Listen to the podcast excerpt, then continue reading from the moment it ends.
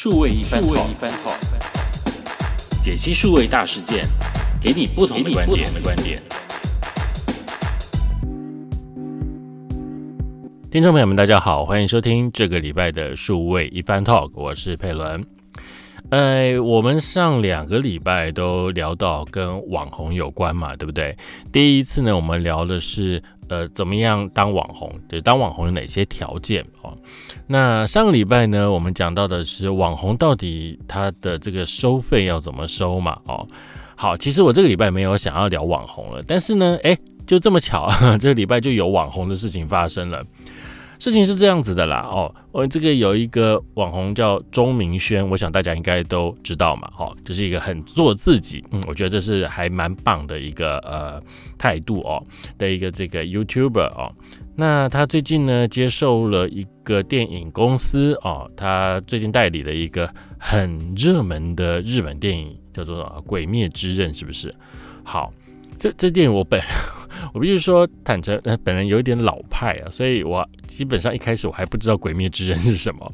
后来呢，我发现，哇塞，这《鬼灭之刃》真厉害耶！在日本啊，听说啊，它的电影版呢，它是史上第五卖座的这个电影哦。哎，卡通片还是电影哦？啊，没关系，反正就是很厉害啦。那当然呢，他在台湾呢也拥有很多很多的这一个。呃，观众啊，还有这个粉丝哦，然后后来我发现一看到，哎呦，果然呢，这个电影还其实我我我其实是看先看漫画了，因为我这个觉得哦，就是看电影，因为它原著是漫画，所以要看最原汁原味的，应该从漫画开始看起嘛。哦，那但是像你看，像我同事的话，他那天我们在上上班的时候，我们就聊到啊，他就说，哎，他就说他把这个《鬼灭之刃》的这个呃这个卡通看完了，我说。卡通看完了，我说我告诉你，我看的可是他的原著漫画呢。他说那有什么了不起？我说不一样啊，这种东西刚夯的时候就是从漫画起来的嘛，所以看漫画是最原汁原味的啊，对不对？那看动画就不一样的感觉嘛。好，但但但好了，这只是一个呃 无聊的斗嘴而已啊。好，但是呢，这个卡通呢其实也蛮好看，因为看卡通才会有后面这件事情发生。好，这个呃电影的公司呢，就邀请了这个周明轩呐，要去帮其中的一个角色，因为他原本日文嘛，要帮他配成中文的这个配音。好，然后呢，他们都谈好了，也书这个 email 往来都谈好了，比如说啊要配什么角色啊，然后呢事前要先帮他安排一些配音的训练啊，然后之后要怎么样配合行销、配合宣传。呃，还甚至可以提供一些什么样的东西，还有一些费用等等的，老都都已经谈定了。好，就在钟明轩呢，他开始要进行这个配音训练之后呢，隔了不久，然后电影公司就捎来一封信了，就说啊，因为呃一些呃原因啊，所以呢，我们可能暂时不能合作了。后来呢，问了半天呢，搞了半天，就是因为这个。政治立场的原因哦，那所以到最后就这个破局了。啊，那破局之后呢，我们这个有个性的钟明轩呢，当然也是觉得啊，怎么会这样子，很生气。嗯，你原本就要找我，怎么到最后破局是因为什么政治的这个因素哦？这个每个人的政治的观点不一样哦，所以就破局呢，所以他就很不开心，他就做了一支影片，在他自己的 YouTube 上面呢，哦，来做了一个影片来呃讲这件事情哦。当然最后呢，他提到就是呃希望这家电影公司能够倒闭哦，这样子哦。好，这事情呢，其实大概的来龙去脉就是这样。那我们来检视一下这件事情哦，就是可以发现，呃，其实，在现在网红这么多，我们不管讲他是网红了，我们把它讲做叫做创作者好了哦，就是很厉害的创作者，因为不管他是做影音的，或做内容的，或做图片的、照片的，他们通通都是在创作者，都是在 create 一些 content 给大家看的哦。那他们在做这些事情的时候呢，呃，像我之前已经讲过了。其实网红，你要跟网红合作，其实你要把网红当做什么？我们上一集在讲说网红要多少钱的时候，网红要收多少费的时候呢？其实我们就说过，它的费用是浮动的。那为什么浮动？就其实他就是一个一个一个艺人了。哦，只是以前的艺人呢，这个定义呢，可能就是要在电视上面出现。哦。那如果没有在电视上面出现的话呢，他就呃比较没有被大众可认认可认同啊。但这个时代呢是一个分众的时代，所以说呢，他这个艺人他其实已经到了某种程度上的具有影响力了。所以在英文里面呢，这个网红没有这个名词，他们叫做 influence 哦，就是有影响的人。好，那这些有影响的人呢，基本上他他可以影响到他播出来的影片会看到的人呢，其实就很多很多了。有些甚至可能比一些艺人能够接触到的粉丝或者是观众还要多，而且是无远佛界的。所以说呢，你就要把它想象，他其实就是一个艺人哦。那所以我们就把艺人的这个经济还有合作的这个方式呢，我们就应该来套到这个东西上面来。只是它呈现的载具是不一样的，是他在自己的自媒体 YouTube 频道上面去做呈现的哦。好，那所以呃，因为我之前有在这个呃这个媒体工作过，所以我们大概可以了解一下在媒体里面哦。那这个艺人经济是怎么发生的一件事情哦？那当然呢，艺人的话基本上能够有经纪公司是最好。当然有一些很厉害的啊，他也可以自己做经纪啊，但通常都会让经纪公司来协助处理这些事，比如说接案子啊，啊谈这个。呃，商业合作啊，拍广告啊，代言呐，或者是上节目啊，拍戏啊等等的。那经纪公司呢，就在这个之间呢，得到了这个呃比例的抽成嘛。好，那在这个过程里面，当然他就要代表艺人去跟厂商或者是跟剧组去谈，说这个东西适不适合这位艺人。好，如果说不论是这个呃谈的话题。呃，他的形象，呃，甚至到最后是他的这个费用，这个都谈得非常的满意的话呢，那就一拍即合嘛，大家就来合作。好，那接下来呢，就会签一个合约，合约签好之后呢，就会开始展开合作。然后呢，和这个合约上面都会把所有事情都载明了，该做怎么样的宣传，该做怎么样的东西，叭叭叭叭，甚至期间你的形象不能够有什么样的太差。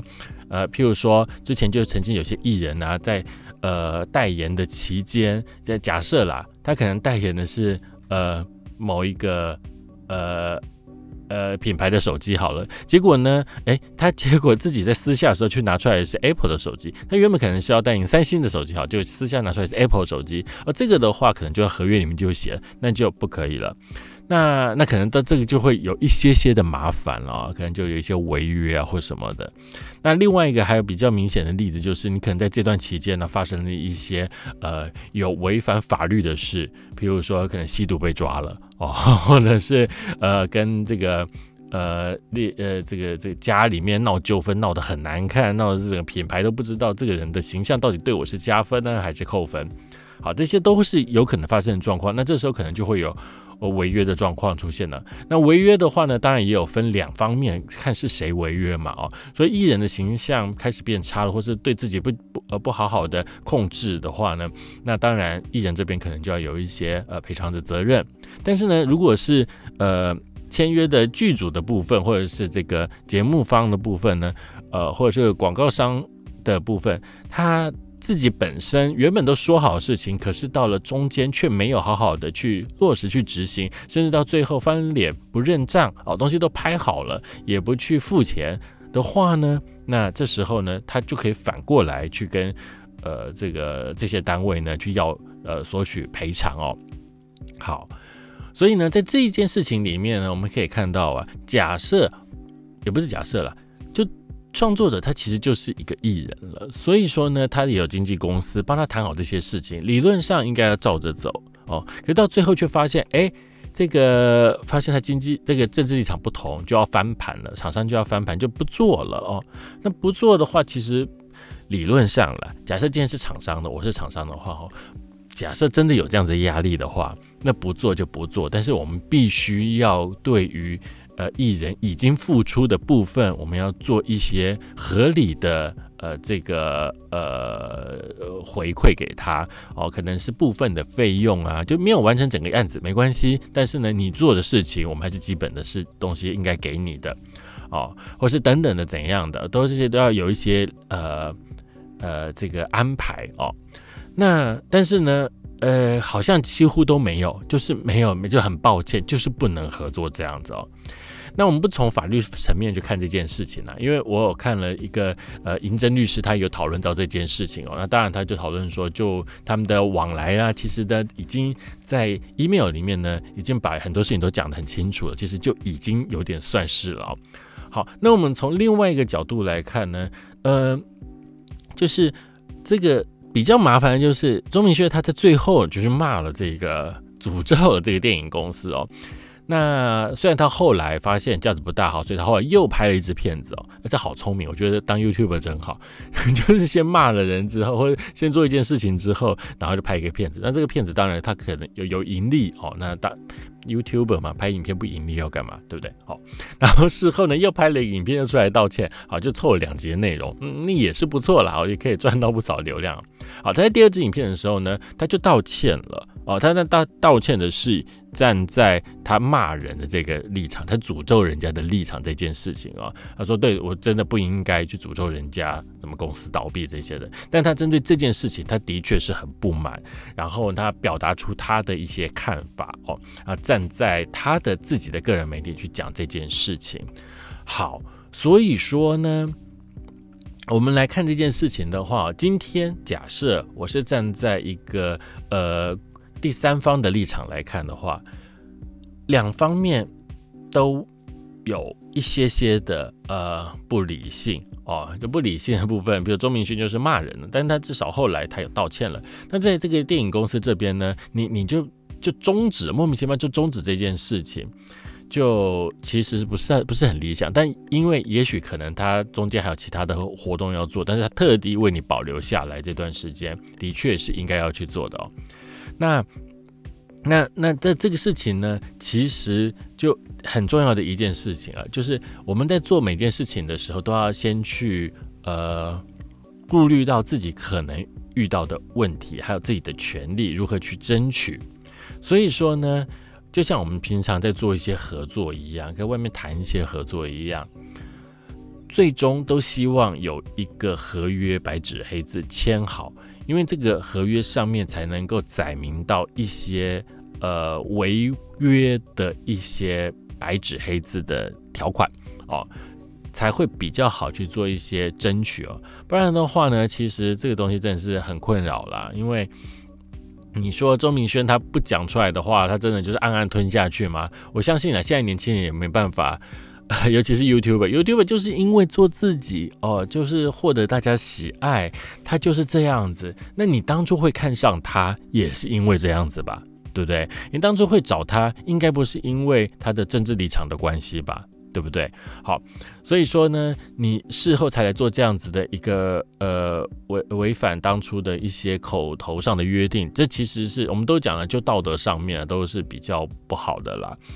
好，所以说呢，呃，一定要记得，就是一定要先把该说的话说清楚，这是对彼此都有很好的保障。再来呢，对，不要以为网红是 nothing，